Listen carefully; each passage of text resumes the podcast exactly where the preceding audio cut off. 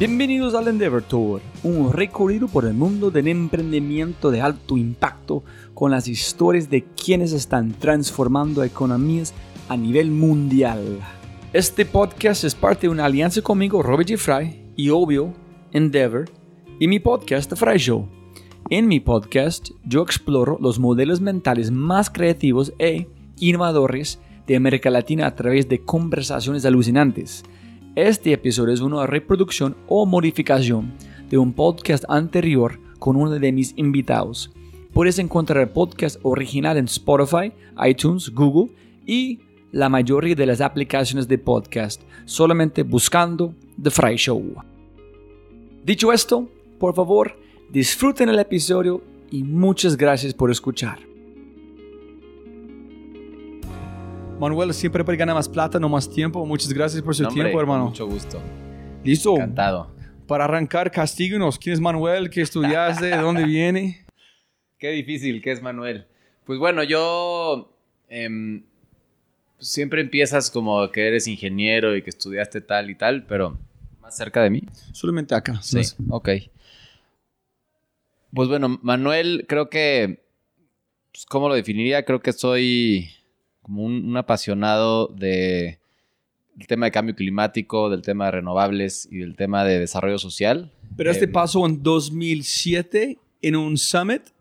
Puede ser, creo que fue poco a poco y creo que cada vez ahora es, es, más em, y ha cambiado mucho, ¿no? Yo, pues Manuel, yo, yo crecí en, en, la Ciudad de México, em, crecí en un, en un colegio privado y, y un poco rodeado de mucha gente igual y muy parecida y todos son grandes amigos hoy, pero crecí también en un país donde se veían muchos contrastes y donde quizás no, pues no me tocaba vivirlos día a día por el círculo en el que estaba viviendo. ¿Pero dónde vienen sus padres? Porque su apellido es Viekers.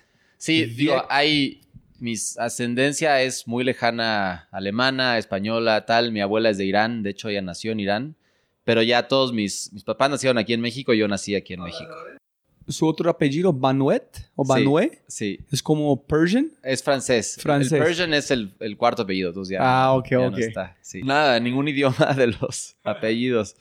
Em, y, entonces ahí, cuando terminé la, la, escuela, era un estudiante regular, como una persona bastante B, average, como nada especial. Y pues decidí irme a la UNAM un poquito con el sentimiento de que pues, quería conocer más lo que realmente era México y no este círculo del que estaba, ¿no? Pero tenemos que poner cuidado con la gente escuchando porque promedio estudiante es decir, basado en los estándares del mundo que no son, no son buenas, decir promedio, pero en su mente particular. Sí, comparado a los demás compañeros de escuela. O sea, yo estaba below average, no era un... Pero con, la, con las reglas de la escuela, con este... Sí, claro. Ok, claro, ok. Claro. En, el modelo tradicional educativo yo era estudiante sí, promedio. Ok, listo, listo, sigue, eh, Y entonces decidirme la UNAM, porque digo, la UNAM es la universidad pública más grande, creo que del mundo, pero de México definitivamente. ¿Tú eres un fan de, la, de las Pumas o no? Desafortunadamente no. Este, le voy a la América. Ay, no. es como el rival fuerte, pero okay. incluso jugué en Pumas y todo y nunca, nunca me pude cambiar de equipo porque desde chiquito le iba a la América. Pero, ¿En bueno, serio? entonces, sí, en serio, en serio. Tengo más camisas de Pumas que de América, pero nunca me cambié. eh, y entonces, estando ahí en, en, en, la UNAM, un poco empecé a decidir que sí quería, como ahora sí, a nivel, otra vez, como Standard Education, quería resaltar, querías aprovechar al máximo la experiencia y ser lo mejor que puedo hacer. ¿no? Entonces, ahí empecé a resaltar, me empezó a ir mejor y por eso me, me, tocó estar en un programa de alto rendimiento académico, con el cual fui eh, elegible para aplicar a un premio en 2007 justamente, donde me tocó pues, compartir con 75 otras personas a nivel mundial que tenían alguna como proyecto o iniciativa o tal. Entonces yo no sabía qué hacía ahí porque yo no tenía nada, solo estaba como me iba bien y estaba apasionado por querer hacer algo. Y ahí conocí a un tipo, se llama Timothy, que él era un activista climático muy fuerte y como que me resonó mucho el, el, tema. Él había hecho grupos de alumnos y como, etcétera. Y, y, regresando a ese viaje decidí que yo me quería involucrar en temas de medio ambiente, renovables y cambio climático. ¿En qué año fue este? 2007.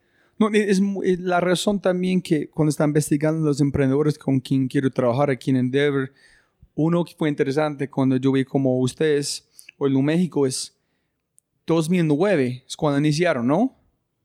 Ilu México empezó en 2009, sí, correcto. Entonces, para mí es, ¿cómo es posible que algo es cool ahorita? Ustedes están tratando de hacer cool hace mucho tiempo y en América Latina y en México. Es casi para mí imposible entender que tú estás pensando en el clima en este momento. Entonces, ¿por qué fue importante el clima? ¿Qué fue la...? Porque parte por la gente que, es, que yo escuché, porque el clima no es tan importante, no están en su cara, en su frente, es algo que pasa en tiempo. En sí no es algo que tú puedes medir en un momento u otro, out of sight, out of mind. ¿Por qué fue el impacto pensando en el ambiente para vos? Sí, digo, creo que el, clima, como dices, desafortunadamente no estaba en ese momento tan in your face como está hoy, pero creo que ya era un tema que se hablaba, ¿no? Y, creo que el, tema de, la contaminación, el cambio climático y tal, pues desde los noventas empezaron a hablarlo y creo que en los 2000 se empezó a mover más sin que yo estuviera muy enterado del tema o de mi huella ambiental ni nada. Y conozco a este cuate que sí había estado muy metido en, temas de climate change y como que me resuena de inmediato el, el pues yo como ingeniero que todavía no tenía claro qué quería hacer, eh, las energías renovables era algo que sí creía que como que quería impulsar y quería moverme ah, por el tema de cambio climático. Entonces fue las dos conexiones. Sí, ¿Qué voy a hacer? ah, yo puedo hacer este, entrar un impacto para mejorar, súper, de una. Sí. Ok. Y entonces con eso, con la ayuda de este tipo y otro amigo suyo, empecé con unos amigos de la UNAM, una sociedad de alumnos de energía y medio ambiente que de hecho hoy sigue viva, hay como 400 miembros, este, ya está en su tercera generación de liderazgo, está súper bien, ¿no? Y la verdad es que no mucho fue por mí. Yo empecé, me, tuve la idea y luego pues empezó a operar casi sola, ¿no? no Entonces arrancaste este, este grupo? Sí, arrancamos el grupo. En ¿Cuántas personas? Pues éramos como seis que arrancamos. En ahorita es 400. Hoy son 400. Y, ya es un grupo de la UNAM bastante, bastante bueno, organizan conferencias, cosas increíbles.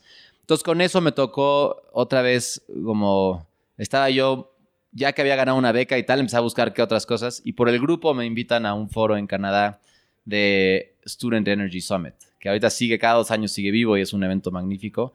Y ahí escucho una plática de un señor canadiense que habla acerca de el, el tema de energy access y cómo es un tema clave para el mundo, ¿no? Entonces, yo ya estaba haciendo un poco de research en la universidad de energías renovables, estaba muy interesado pero todavía no había logrado aterrizar lo que quería hacer, ¿no? Y, escucho el tema Energy Access, me doy cuenta que uno de cada siete personas en el mundo no tiene luz en sus casas, y ahí, ante, al ver como esa injusticia o esa oportunidad, es que decido que a eso me quiero dedicar, ¿no? Entonces empiezo a hacer research en el tema, hablo con este señor, como que nos da un poco de su opinión, y casualmente ya estaba yo trabajando en, General Electric em, con un amigo que se llamaba Gerardo, em, y estábamos los dos como un poco de que queríamos hacer algo por nuestra cuenta, nos gustaba renewables, en G estábamos en el área de wind and thermal, y entonces empezamos a hablar de cómo, cómo, podemos en México hacer algo que tenga que ver con acceso a energía. ¿Como practicante o trabajando, trabajando? Estaba de, trainee, estaba half-time. Entonces, ¿todavía estás en UNAM? Sí, estaba en la UNAM, ah, estaba en el fútbol y estaba en, en, en GE y además estaba en mi tema de investigación, entonces no tenía horas libres en esa época de mi vida. ¿Tuviste amigos? Sí, algunos, pero los veía nada más los sábados. y la... Pero tú dijiste, basaron donde estudiaste en este colegio privado y en la también en UNAM, que es un privilegio ir allá, ¿no? ¿Cómo conectaste con la gente tan lejos afuera de su como mundo cotidiano para como tú estás pensando en México, México solamente es, me imagino hay gente de México o tú tuviste una imagen en su mente de verdad de estas personas, si me entendés. Sí, lo, que tiene México es que es, bien variado y, creo que en México desafortunadamente hay mucha desigualdad, pero también mucha división social. Entonces es bien difícil como ese proceso. Yo, de, de, la escuela privada a que me voy a la UNAM, en la UNAM realmente, pues tu compañero de clases puede tener un Ferrari uno y otro puede ser eh, primera generación que está estudiando y su padre ah, este, trabaja en construcción, ¿no? Entonces, la UNAM lo que tiene es muy variado y, la UNAM tiene la, como la particularidad que pues, entra, entran todos tipos de perfiles, ¿no? Entonces, ahí es donde empiezas a estar, yo por lo menos particularmente, más en contacto con la realidad. Yo me sentía un poco como enajenado de, de una realidad como muy pequeña que era mi escuela y sentía que como que tenía que conocer más México y tal. Em, y entonces la UNAM te permite eso a nivel los profesores, tus compañeros, ¿no? Etcétera. Y, ahí es donde creo que se cimienta como este compromiso de decir, pues los que estudiamos y tenemos las oportunidades, tenemos ahora una responsabilidad de hacer algo por, por la sociedad o por nuestro país. Entonces es donde viene la sincronicidad, todo el mundo en el universo conectando puntos. Y, cuando tú empiezas a hablar, yo quiero mejorar el mundo, quiero hacer este, ¿con quién hablaste? ¿Con quién estás eh, platicando sobre sus ideas de yo quiero mejorar este país con la electricidad, etcétera? Sí, digo, el, primero con el que lo hablé o lo hablamos juntos fue Gerardo, que estábamos en, en GE, y un poco como que lo, lo, rebotábamos a ver cómo le podíamos hacer, tal. Obviamente lo hablaba entre que con amigos, otras gentes como que les fui platicando, como, oye, vi esto, está muy interesante, tal. Y coincide que una amiga también de GE nos dice que existe un premio eh, de Santander para innovación empresarial para estudiantes. Eh, ella había participado el año anterior con una empresa de café. Eh, entonces decidimos entrar y al decidir entrar, también decidimos que valdría la pena hacer una tecnología mexicana, ¿no? Gerardo y yo teníamos muy arraigado este tema de generar cosas en México. Entonces buscamos unos amigos míos de la UNAM que ya eran, eh, pues ya estaban haciendo tecnología con una empresa que ellos crearon. Entonces los buscamos a ellos y deciden unirse también al proyecto todos juntos. Entonces juntos hacemos un business plan y un prototipo y lo lanzamos a una convocatoria de Santander a ver qué tal, ¿no? A ver cómo funciona. ¿Cómo fue el business plan? ¿Qué dijeron ustedes? Porque ustedes no tienen ni idea cómo funciona, ¿no?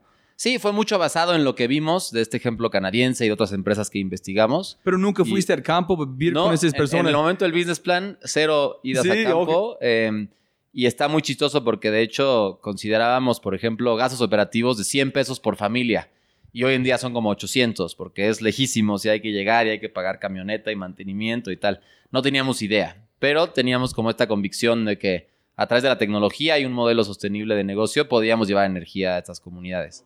Entonces hicimos un business plan realmente sin, con todo investigación de papel. Em, y una cosa llevó a la otra y entre mucha suerte y trabajo y, creo que los, los jueces de esto vieron más un como deseo de hacer cosas más que un conocimiento profundo de qué había que hacer. Entonces, y, el equipo, sí, más que todo. Y ganamos el primer lugar de este concurso, nos dan un premio económico, con eso yo renuncio, al mes renuncia Gerardo, y ahí sí nos fuimos a la sierra, pero ya con un producto a implementar como un piloto. ¿no? ¿En GE estaba feliz con ustedes? ¿Cómo podemos ayudar? ¿Qué, qué chévere? ¿O ustedes, eh? Sí, creo que no necesariamente cómo podemos ayudar, pero sí muy como entendieron muy bien que queríamos hacer eso. Yo cuando negocio mi salida con mi jefe fue muy tranquilo porque es que bonito que te vas a ir a hacer eso, ¿no?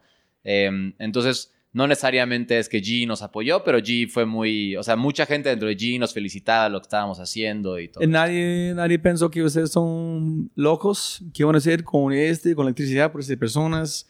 Digo, dentro de G, ¿no? Em, una vez que ya habíamos ganado el premio, empezamos a pues, estar en diferentes grupos, empezamos a eh, conocer gente distinta y muchas personas nos decían que estaba muy bonita la idea, pero que era primero generáramos dinero de vender energía solar a los ricos y después hagamos una fundación para hacer esto. Entonces mucha gente nos decía que no iba a ser negocio o no era posible hacer esto para comunidades rurales. Háganlo para vendan solar a los ricos, que en ese momento estaban ya leyes y muchos. En 2007 se publicó una ley en México para empezar a mover la energía renovable a nivel vivienda y a nivel industria y comercio y tal. Y ahí nos dijeron, métete mejor a esto y luego con tu fundación y con tus utilidades inviertes en la parte bonita social. Y ahí fue, no, creemos que más bien va por aquí y esto es el potencial que... ¿Tú leíste el libro de innovación reverso antes o no? No, no, no, la verdad, ah. no, si, si, hiciera otra vez las cosas las haría muy diferentes en cuanto al proceso. Por ejemplo, hubiera ido antes de un business plan a hablar con 100 clientes o 100 potenciales usuarios, ¿no? Pero la verdad es que no éramos muy inexperimentados, ¿no? Es primer emprendimiento de todos.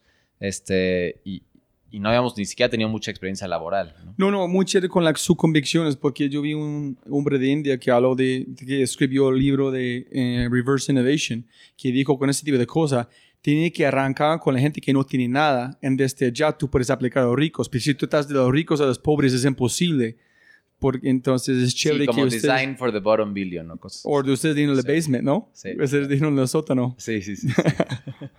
Listo, ok, súper. Entonces ganaste este premio y dicen, ok, tenemos plata. ¿Qué dice? Hijo de pucha, ¿qué vamos a hacer? Ganamos. Sí, creo, creo que, y, como preguntabas, ¿no? Había mucha gente que nos impulsaba para adelante y que decía que era como una gran idea y que sigan con esto, pero muchos, y más que nada cuando íbamos a mentorías como de business o con gente como para que nos apoyara a entender la oportunidad, ahí era muy negativo, era muy, no, no, no, enfóquense en esto y mejor hagan su fundación. Entonces ahí teniendo dinero decimos, bueno, vamos a pilotearlo, vamos a probarlo, manufacturamos en nuestro sillón viendo el fútbol 40 equipos y nos vamos en mi coche, que era una, acabó casi roto el coche de, ir a la sierra, pero nos vamos a Veracruz y empezamos a hablar con un amigo que yo tenía, nos introduce con una comunidad que tenían 40 familias no tenían luz, ¿no? Ah, ese es porque yo quiero preguntar, ¿por qué fuiste a Veracruz primero? ¿Es porque tuviste un contacto allá? Sí, y porque estaba por burros, porque hay cosas mucho más cerca, mucho más accesibles, pero eran como nueve o diez horas de camino cada vez que íbamos, ¿no? En vez de ir a Hidalgo a tres horas. pero... un poquito de detalle antes. ¿Ganaste el premio? ¿Cómo fue su mentalidad que fue? ¿Ustedes pensaron que pueden ganar? ¿Fue, hijo de puchi, qué vamos a hacer? ¿Fue, ok, qué es paso número uno? ¿Qué vamos a hacer con la plata? ¿Dónde vamos? ¿Cómo estás? Fue, una sorpresa cañona porque incluso cuando yo salí de los jueces, me hicieron tantas preguntas que no supe contestar, que les dije a todos como, oye, ya no vamos a ganar. Es un hecho, perdimos.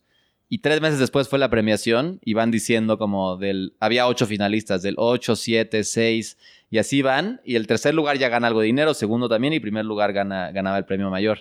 Y entonces dicen el cuarto, y, así como, oye, ya ganamos algo, ya les gustó. Y acabamos como primer lugar. Entonces yo me que subo al escenario y digo como esto no, no lo puedo creer que esto acaba de pasar. Y lo único que dije es, no sé cómo lo vamos a hacer, pero tenemos un compromiso de ahora sí lograr que este proyecto funcione. Y entonces de ahí fue más que nada con como compromiso, ímpetu y, empujar a que funcione que con una estrategia clara ni, nada, ¿no? Cuidábamos mucho el dinero, solo gastábamos en cosas como estrictamente relacionadas al piloto y, y algunos gastos. No cobrábamos salario, por ejemplo, ¿no? Empezamos hasta los seis meses cobrar un salario pequeñito para poder por lo menos cubrir nuestros gastos de transporte. Pero sí, fue más como alguien creyó en nosotros y esto puede funcionar, vamos a darle una, un intento. Entonces fuiste a Veracruz.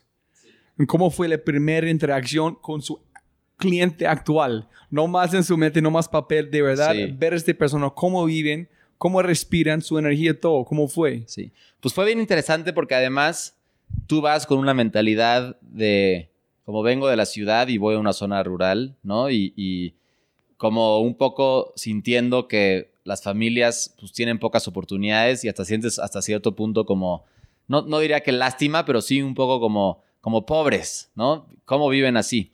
Y entonces el primer cliente me acuerdo perfecto se llamaba Rafael. Y Rafael llegamos a su casa, era un jueves, y estaba en su hamaca así sentado sin camisa, echando la hueva a las 2 de la tarde, ¿no? Y su casa era como con cuatro palos de madera, una lona del, del PRI, este, y tenía seis hijos. Entonces hablamos, empezamos a preguntarle y él decía, es que eso está muy interesante, pero es que yo estoy muy jodido, yo no tengo dinero, no sé cómo voy a hacer para pagar esta cosa. Entonces le dijimos, bueno, vente con nosotros, a como, eh, preséntanos a tus vecinos y vamos viendo. Y el vecino se llamaba Elodio. Y Elodio cuando llegamos solo estaba su esposa porque él estaba trabajando. Y él tenía un solo hijo y su casa era de material, como el pasto muy bien cortadito, su piso era firme. Y entonces yo dije, qué raro, son vecinos los dos y viven muy distinto uno del otro, ¿no? Y entonces todo el día estuvo Rafael con nosotros de que yo estoy muy fregado y no sé cómo lo voy a hacer. Y a los dos les pusimos un equipo muestra para que lo usaran en la noche y al día siguiente regresábamos a ver si les había gustado. Regresamos al día siguiente y otra vez Rafael, como acostado en la hamaca, echándose una chela, como, sí, me gustó mucho, pero es que no me va a alcanzar. Entonces, pon tú que cobrábamos 120 pesos al mes y le decíamos, bueno, ¿cuánto te alcanza? Porque además consumía velas, entonces sí gastaba algo en, en, iluminarse. Pues tal vez 80 te puedo dar. Bueno, está bien. Como nos dio como pobre Rafael, me muero de ganas que tenga luz, como todo lo que quieras te doy un descuento, pero sácalo, ¿no? Y llegamos a casa del odio y su esposa dijo, espérame, espérame, lo voy a llamar, que está otra vez trabajando, ¿no? Lo fue a llamar vino y dijo, aquí están 400 pesos porque quiero acabar de pagar rápido para luego tener un equipo más grande para que mi hijo pueda usar una computadora. ¿Pero él está usándolo también? Les pusimos una muestra a los dos ah, en su casa para que lo vieran en la noche. Y al día, los dos les había gustado, pero uno, Rafael, dijo, es que no me alcanza, ¿cómo le hago? El otro... Y el otro dijo, claro, lo necesito y además quiero después que mi hijo conecte una computadora, ¿no? Entonces, lo que nos dimos cuenta que fue muy interesante, y bueno, después de tres, cuatro meses, Rafael nunca nos pagó una sola vez y el odio terminó de pagar como en cuatro o cinco meses su equipo. Entonces lo que nos dimos cuenta es, es, no vas ahí a ayudar a la gente que no quiere salir adelante, vas para que puedas apoyar a dar herramientas a las familias que sí quieren salir adelante. Y eso fue un cambio en paradigma muy fuerte, porque si no es cómo hacemos para que Rafael, porque pobrecito, pueda tener las cosas, Pero ese, ese es como tú contaste en el podcast de Colombia, pero no, ¿este fue su primer contacto con cliente? Primeritito, sus primeros dos. ¿En este es algo que tú has visto otra vez y otra vez y otra vez? ¿No fue un outlier? ¿Es de verdad? sí. En las comunidades tienes gente que es emprendedora, que es movida, que quiere que sus hijos salgan adelante, y tienes otros que se van a esconder cuando les quieres cobrar, que no cuidan el equipo, que no lo valoran. Entonces, incluso después de un tiempo nos, nos dimos cuenta que el, no tiene nada de malo quitar un equipo, porque cuando instalas y no te pagan, si tú dejas que alguien no pague y no hay consecuencias, toda la comunidad se empieza a contagiar. Y hay gente que, es, que moralmente no quieren pagar o que no, no están interesados en, en, participar en un programa para estar todos juntos. Y otros que sí. Entonces, mucho es cómo identificas estos perfiles y cómo creces con los que sí y un poco motivas a los que no a, tener cambios. ¿no? Y, creo que sí ha habido historias de gente que, que no tiene recursos y qué tal, pero que a raíz de tener alguien que les da un crédito, alguien que les pone un equipo de tecnología y tal, que deciden sí cambiar y salir adelante y con el ahorro que tienen de velas te pagan lo que tienen, ¿no? ¿Y has visto gente que, listo, tienes por ejemplo esos dos, Rafael, ¿cómo se llama el otro? El odio. Uno usando, el otro haciendo nada. Quitaste el equipamiento, has hecho este y después de tener y no tener, hijo de pucha, tengo que pagar. Este luz fue demasiado importante, yo no sabía. Es como tú dijiste, tiene la novia, eh, sale, y tú ves la importancia de esta persona tan especial, ¿es igual con la luz o esta persona siguiendo haciendo la misma cosa? Hay algunos casos que sí, yo te diría que los menos, porque damos mucha tolerancia y mucha flexibilidad y como platicamos con ellos mucho de cómo van a hacer para pagar antes de quitar el equipo. Entonces ya cuando llegas a un momento donde lo quitas, a Rafael nunca se lo quitamos porque nos dolía el corazón de quitárselo, ¿no? Hoy en día sí quitamos equipos, em, porque luego generas un mal ejemplo, pero muchas veces es ya no quieren pagar, están como moralmente opuestos a participar y a pagar y tal. Entonces es raro uno que le quitas y luego sí lo quieren, ¿no? Sí tenemos casos, cuando le quitamos un equipo lo mantenemos tres meses como en espera en el, en el centro y hay gente que luego regresa por él y paga. Eso es muy interesante. ¿Tú imaginas que algo tan importante como luz van a motivar a alguien para cambiar sus hábitos, en que tú estás diciendo es al revés. Gente buena, gente con propósito, con plata o sin plata son casi la misma mentalidad, solamente que ellos tienen dispuesto para mejorar su vida. Y a otra gente, si tienen mucho plata o no plata, van a tener lo mismo, no quieren pagar, no tienen que participar. Sí, de hecho en los primeros proyectos que hicimos teníamos, por ejemplo, en, en Veracruz, digo no en Veracruz, en Guerrero, el municipio más pobre de todo México trabajábamos ahí y eran familias que a mí, no me, a mí me costaba trabajo visualizar cómo generaban ingresos. Y pagaron el 95% de las personas. Y luego tomabas otros lugares como Veracruz o como incluso en Campeche, con gente con más dinero, que moralmente estaban opuestos a pagar o querían abusar y tal, pagaron como el 85 a 90%. Entonces, no tiene nada que ver con tu capacidad económica, tiene más que ver con un tema moral. Em, y sí, a mí también me sorprendió y, me sigue sorprendiendo el, uno pensaría que la luz solita tiene un impacto importantísimo y no necesariamente todo el mundo lo ve así, ¿no? Hay muchos, como tú dices, que el tener luz te cambia tu forma de, vivir en las noches, te cambia tu productividad y te permite generar mejores ingresos, mejores condiciones, y otros que no, y eso es bien difícil de aceptar también como pues, emprendedor que quiere fomentar el tema de la luz, que hay algunas personas que realmente, pues aunque no tengan el servicio tal, como que no lo valoran de la forma que tú crees. Y la, ¿Cómo, ¿Cómo se llama la, la, palabra aquí como el basement? ¿Sótano? ¿Ustedes usan la misma palabra o no? Sí, la, sí, la base de la pirámide. O el, Pero tú dices más de la base. Sótano. el sótano. no, es porque se ve Guerrero eh, fue al sótano. En 95 pagaron. este de verdad es su cliente. La gente que no tiene nada, pagan. La gente que tiene un poquito, mm, no es igual de los otros, ¿o no? Creo que, creo que de todos los niveles de ingresos hay un poquito de los dos. Y, ahí también hay un tema que es que el, gobierno y las ONGs han generado también una costumbre mala a las familias de esperar que todo es gratis. Entonces, depende de qué tan arraigado está esa costumbre, el, cómo reaccionan ante las situaciones también.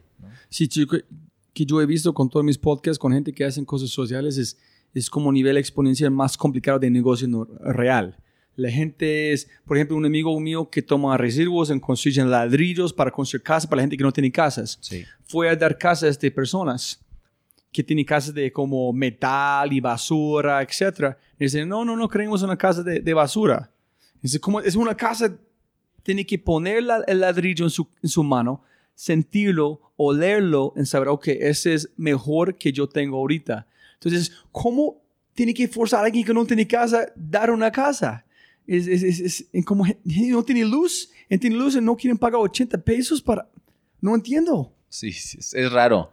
Y, y- y- y creo que al- a lo que más atribuiría yo problema es el tema del gobierno como asistencialista en general, ¿no? Entonces las familias, más que el que no quieran tener luz, porque todos creo que quieren, es no sienten que tendrían que pagarlo, sienten que es debe ser gratis, porque todo en su vida ha sido gratis, ¿no? Entonces muchas de las personas que creen que las cosas son gratis realmente viven con la mano así tendida esperando a que les den en vez de ir a buscar las cosas. Entonces, es mucho más de la luz. Es como un compartimiento, un hábito de construir desde hace cuánto con el gobierno. sí, y parte de lo que queremos hacer es, es cambiar eso, ¿no? Entonces, incluso en las comunidades hacemos muchas pláticas, muchas sesiones de por qué es importante pagar. Y algo con lo que lo vinculamos es, si tú estás pagando, entonces vas a ayudar a que otra familia en otro lugar que vivía como tú pueda tener también luz. Entonces estamos tratando de cambiar ese hábito. Es muy difícil, ¿eh? Y, y es muy complejo en distintos grupos y distintas como costumbres y culturas cambiar esos hábitos. Es, es muy complicado. Y en este momento ustedes tienen gente que tiene como paneles gigantes que están vendiendo luz a sus amigos, como usando esa energía como un grid. en co- No, no, no específicamente paneles grandes para tener un grid. Lo que sí tenemos eh, es usuarios que tienen, han comprado más energía para tener un negocio productivo. Entonces no le venden energía a los vecinos, pero por ejemplo, muchas señoras tenemos casos que invierten en tener suficiente energía para refrigerar eh, alimentos y bebidas y le venden, por ejemplo, eh, refrescos, carnes frías, espacio para congelar pollo, por ejemplo, a los vecinos. Entonces generan un buen negocio de eso. Tenemos casos de señoras que están ganando seis veces el dinero por, por poder tener energía para generar un negocio. Bacanísimo, muy chévere. Ok, listo. Primeros clientes, ¿qué pasó después? Listo, qué chévere, ok, funciona. Lo monitoreamos bastante de cerca, entonces íbamos cada mes a ver cómo iban, íbamos a cobrar A Veracruz. a Veracruz, veíamos cómo pagaban, ¿Cuánto tiempo desde su casa aquí hasta allá? como 11 horas. 11. Sí, porque había unos problemas en la carretera cada Ok. vez, pero... Entonces, 22 horas ida y vuelta. ¿Cuánto tiempo Sí, allá? con Estábamos los- una semana ya o tres, cuatro días. Cada mes. Cada mes, sí. Solamente que instalando más luz o solamente con los clientes que ya tiene. Más con los que ya teníamos, pero sí había más personas que querían, entonces instalábamos. Llegamos a instalar hasta... Empezamos con 40 y cerramos como con 80 en esa región. So, la primera vez instalaron 40. Sí. ¿Y por qué ustedes decidieron cómo instalar 40? ¿Porque su amigo dijeron que hay 40 acá que tenemos? ¿O? Sí, también el presupuesto que teníamos, y Ok. la- lo que cabía en el coche en ese momento. Muchas cosas. Nada muy planeado. Y cada vez que tú fuiste, ¿cuántas más personas? dicen, Yo quiero también, yo quiero también. Pues pa- parte y parte, siempre había un vecino que se interesaba y tal. Yo creo que llegamos a ser como siete o ocho más en cada visita, ¿no? Entonces, no fue una masa crítica cuando toda la gente quieran. Fue como, ah, este es chévere, cuéntame cómo es. sí, más así. Digo, sí hay unos que cuando lo ven lo, lo- lo quieren y hoy lo vemos más a, a nivel estadístico en comunidades, cuando la primera reunión, más o menos la mitad de las personas entran y luego llegas en dos, tres meses al 80%, ¿no? Y siempre hay un 15, 20% que no, no quiere o que no, no desea entrar. Qué chévere, eso ya tienes un ritmo, sabes Sí. cómo funciona la gente. Más o menos, depende de la zona y todo, pero sí. Ok. Entonces fuimos monitoreando, fuimos viendo cómo crecer y de ahí un poco empezamos a buscar funding y, y- y cosas, principalmente convocatorias y premios y tal, para seguir creciendo, ¿no? Entonces pasó un año en el que sacamos un premio de Ashoka, otro premio pequeño que fue una aceleradora que también nos ayudó a, a- a como estructurar algunas cosas. Y en 2010, perdón, 2011, porque esto fue todo 2010, en 2011 metimos unas propuestas como a convocatorias públicas del CONACIT para innovación empresarial. CONACIT es el centro de Consejo Nacional de Ciencia y Tecnología de México. Y también encontramos en el research que hicimos un fondo de la Secretaría de Energía que apoyaba temas de transición energética. Entonces también empezamos a mover mucho, nos abrieron algunas puertas gente conocida, empezamos a meter convocatorias. Entonces en el mismo mes este, pasaron tres cosas muy relevantes, ¿no? Una fue el CONACIT nos aprobó nuestro programa de research, entonces nos dio un, un estímulo, un subsidio para mejorar la tecnología, con lo que nos aliamos con la UNAM y con un instituto en Cuernavaca y mejoramos la tecnología para llevarla a un modelo manufacturable. Eh, el comité técnico de la CENER nos aprueba un proyecto de mil viviendas en Veracruz, en Guerrero y en Campeche.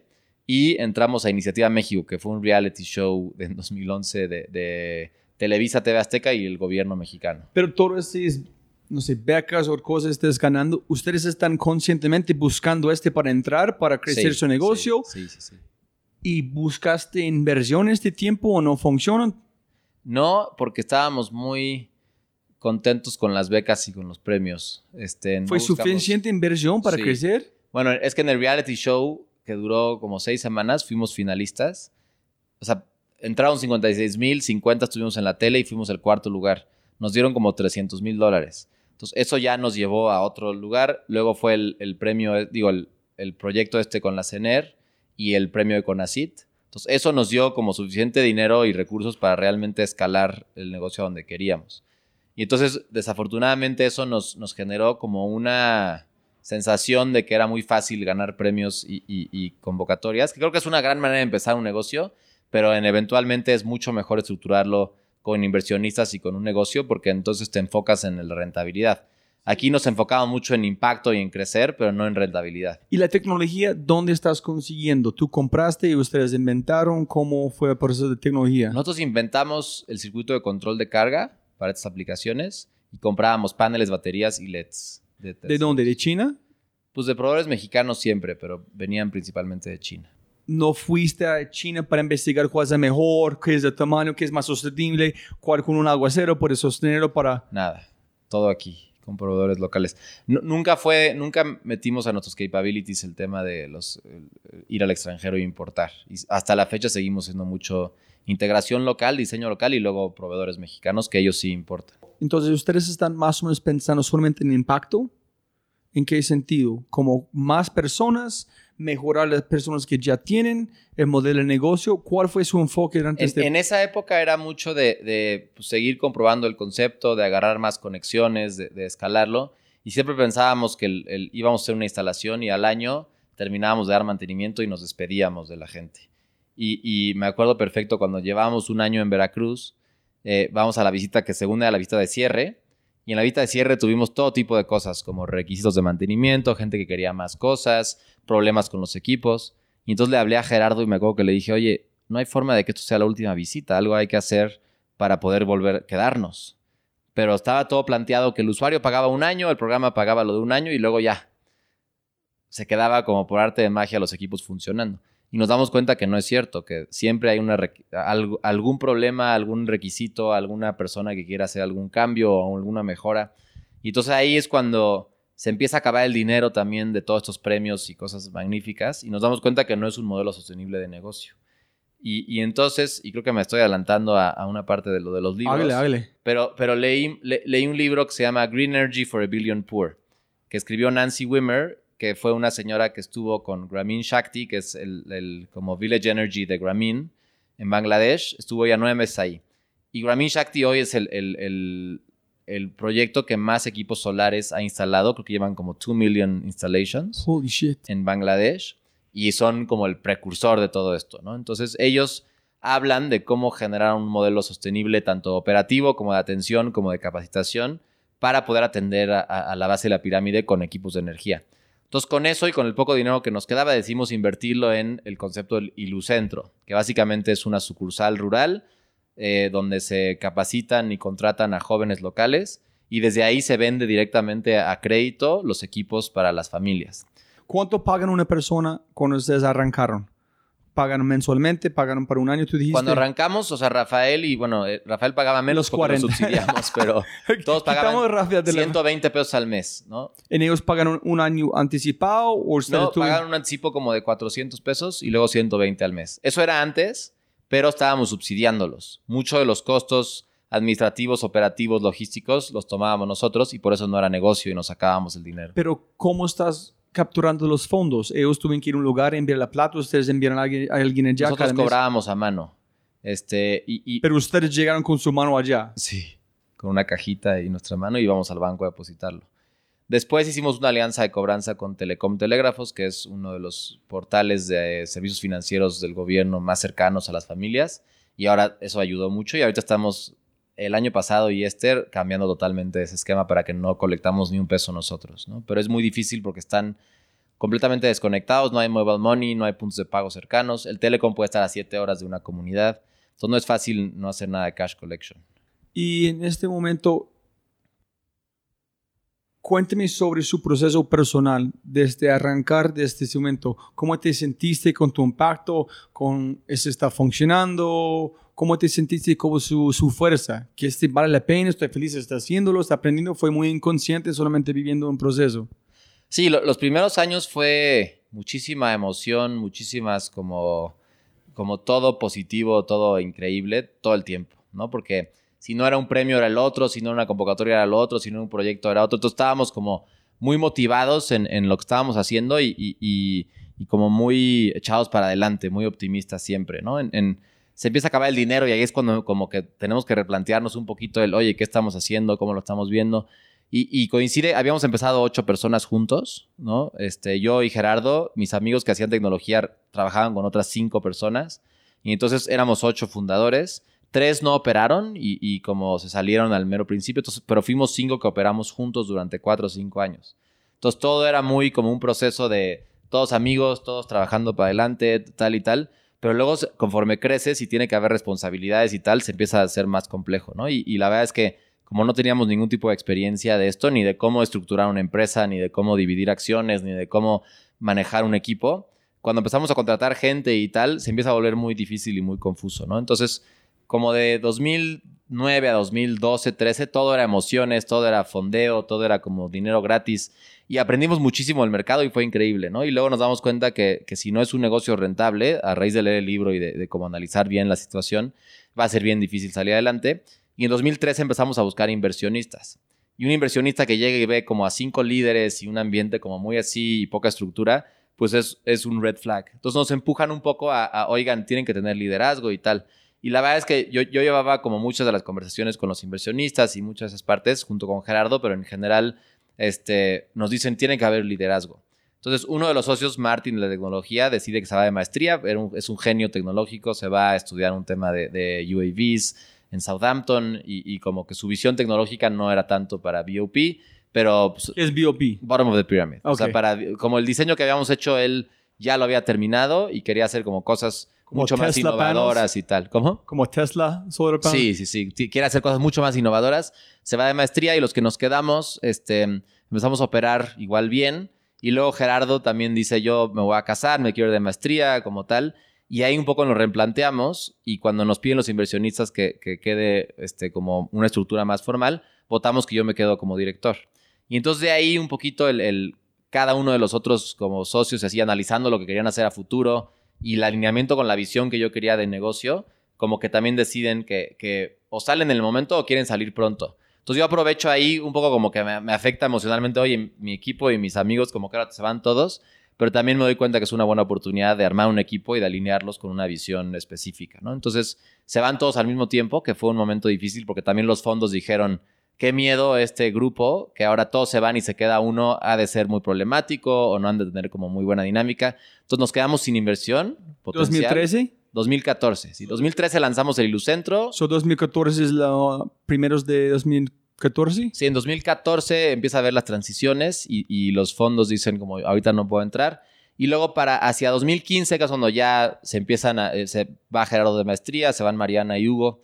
Eh, ahí el, fondo de Engie, que es una empresa francesa de energía, decide que sí confía en que pues, puede salir adelante Ilu México. Yo me traigo a, como gente nueva y un equipo como bastante padre.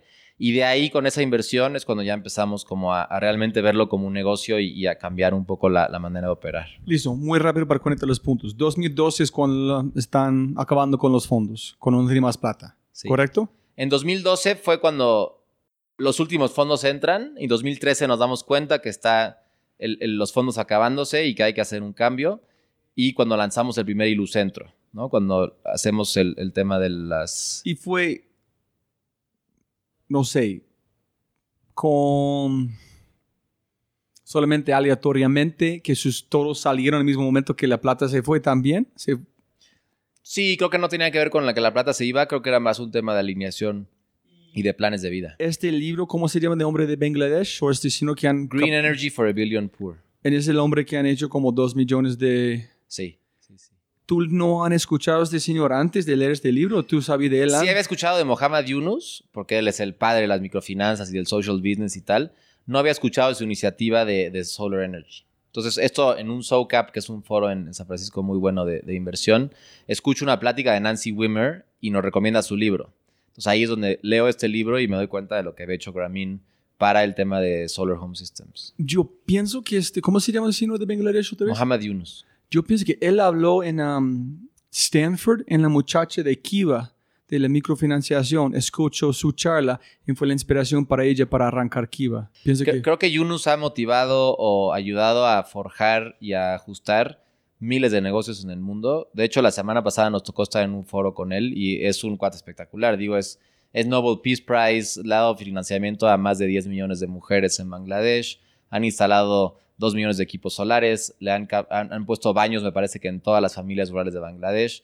Es un cuate que revolucionó el, pensar de cómo, cómo, cómo generar social businesses y cómo trabajar con zonas rurales para que salgan adelante. Brutal, ¿no? Sí, es una locura. Que cómo es alguien capaz de ver el mundo, de ayudar, pero al mismo tiempo gana plata y tiene un impacto que puede inspirar gente hasta México, hasta Colombia. Sí, Wow. No, él es una locura y creo que él, es el que empezó todo este movimiento en el que estamos. Entonces, pensaste, ¿cómo podemos convertir este en un negocio de verdad? Entonces, en 2000... En 13 empezamos a plantear eso, 2014 empiezan a entrar algunos fondos, se dan cuenta que hay que cambiar la estructura. Para 2015 ellos se habían salido porque había anunciado algunos cambios y 2015 me parece es que se van, se van este, los demás. Y, pero entra Engie como que sí quiere invertir, ¿no? Entonces ahí es con un nuevo equipo, con recursos nuevos, pasamos de tres ilucentros a 10 y empezamos a hacer como sostenible esa parte del negocio, pero todavía faltaba más escala y como más estructura para ser sostenible, ¿no? Entonces creo que 2015 a 2017 fue mucho de enfocarnos en más ilucentros y en la operación y en cobrar bien y tal. Y 2017 es, oye, ya crecimos, como que va bien, necesitamos más dinero para realmente escalarlo y ser rentables. Y en ese mismo momento, em, en México se empieza a poner como front and center el tema de la reforma energética y el tema de un fondo para cobertura universal de energía. Em, nos, nos, invitan a participar en algunas mesas de consulta, nos, nos invitan como a revisar algunas de los lineamientos de los fondos y después de un tiempo, de hecho dos, o tres años de, estar como trabajando para que este fondo jale, en 2017 se publica el fondo y se lanzan las primeras convocatorias. Eh, y nosotros decidimos participar, nos certificamos para participar y, a concursar con el gobierno. Y de una industria donde había dos o tres actores haciendo algo de solar, entran 40 empresas, como se vuelve muy competitivo, pero logramos ser el, el ejecutor que más acciones ganó en esta licitación. ¿no? Entonces, de ahí cambia un poco toda la visión del negocio porque estamos con equipos pequeños, con financiamientos a largo plazo y así, y ahora entra el gobierno y dice, vamos a fondear a que todos los mexicanos tengan luz, con equipos más grandes y con un modelo más de utility, de servicio. Entonces, ganamos este concurso, eh, en 2018 se publican otras dos concursos, los volvemos a ganar, o sea, no somos los únicos que ganamos, ¿no? Ganan 16 empresas, pero somos la que más gana. Y de ahí eh, obtenemos fondos para hacer 8000 acciones de vivienda en México de 300 watts, comparado con 25 watts, que era lo que hacíamos antes. Sígueme con, no entiendo estos números. ¿Qué es la diferencia? ¿Qué significa? Entonces, el equipo tradicional que instalamos es un equipo que puedes cargar en tu mano y que tiene para conectar dos, tres focos y un celular. Los equipos de hoy pesan 200 kilos, los tienes que llevar en como pickup trucks y camiones grandes y te permiten conectar hasta refrigeradores. Entonces ya te dan energía para tu vivienda como si tuvieras luz de la red eléctrica. Pero ¿por qué es importante tener este más grande? Que está funciona bien, que la gente pueda hacerlo. Porque todos necesitan este grande, no solamente es por los muchachos que quieren convertir en un negocio, porque es necesario ser grande. Así lo define el gobierno y, creo que estoy de acuerdo porque el, no nada más quieres dar energía para lo que la necesidad básica, que es la iluminación, sino para prever a, los temas futuros. Entonces, todas las familias, de hecho, nuestros clientes que tenían luz para dos focos, siempre había esta inquietud de, luego quiero mi televisión, y luego quiero conectar un radio, y luego quiero conectar una computadora, y luego quiero eventualmente tener un refrigerador. Entonces sí empezamos a trabajar nosotros con el gobierno en, cómo hacer para escalar las soluciones para las familias. Entra el gobierno y subsidia equipos mucho más grandes para conectar prácticamente lo que sea. Entonces, de la perspectiva del gobierno, y creo que ahí estoy de acuerdo, es vamos a darle la misma capacidad de energía que sus vecinos que sí tienen luz, ¿no? Entonces, que puedan conectar aparatos si así lo desean. Entonces, de 2015 a 2018 más o menos fue más o menos chulear que tenemos un negocio sostenible. Sabemos cómo funciona, sabemos dónde poner más plata por escalar en este punto, etc. Entonces, sabemos cómo funciona para cuando un montón de plata entra en un momento, sabemos dónde poner la energía. Exacto. 2017 entra Engie otra vez, entra Iberdrola y entra Promotora Social como inversionistas. Y final de año es que empiezan las listaciones. Entonces nos ayuda a crecer nuestro equipo, crecer la presencia, crecer las capacidades. Pasamos de estar en un, cuarto como de 9 por, por 6, haciendo un taller de manufactura de equipos, a una planta de 600 metros cuadrados hoy en día.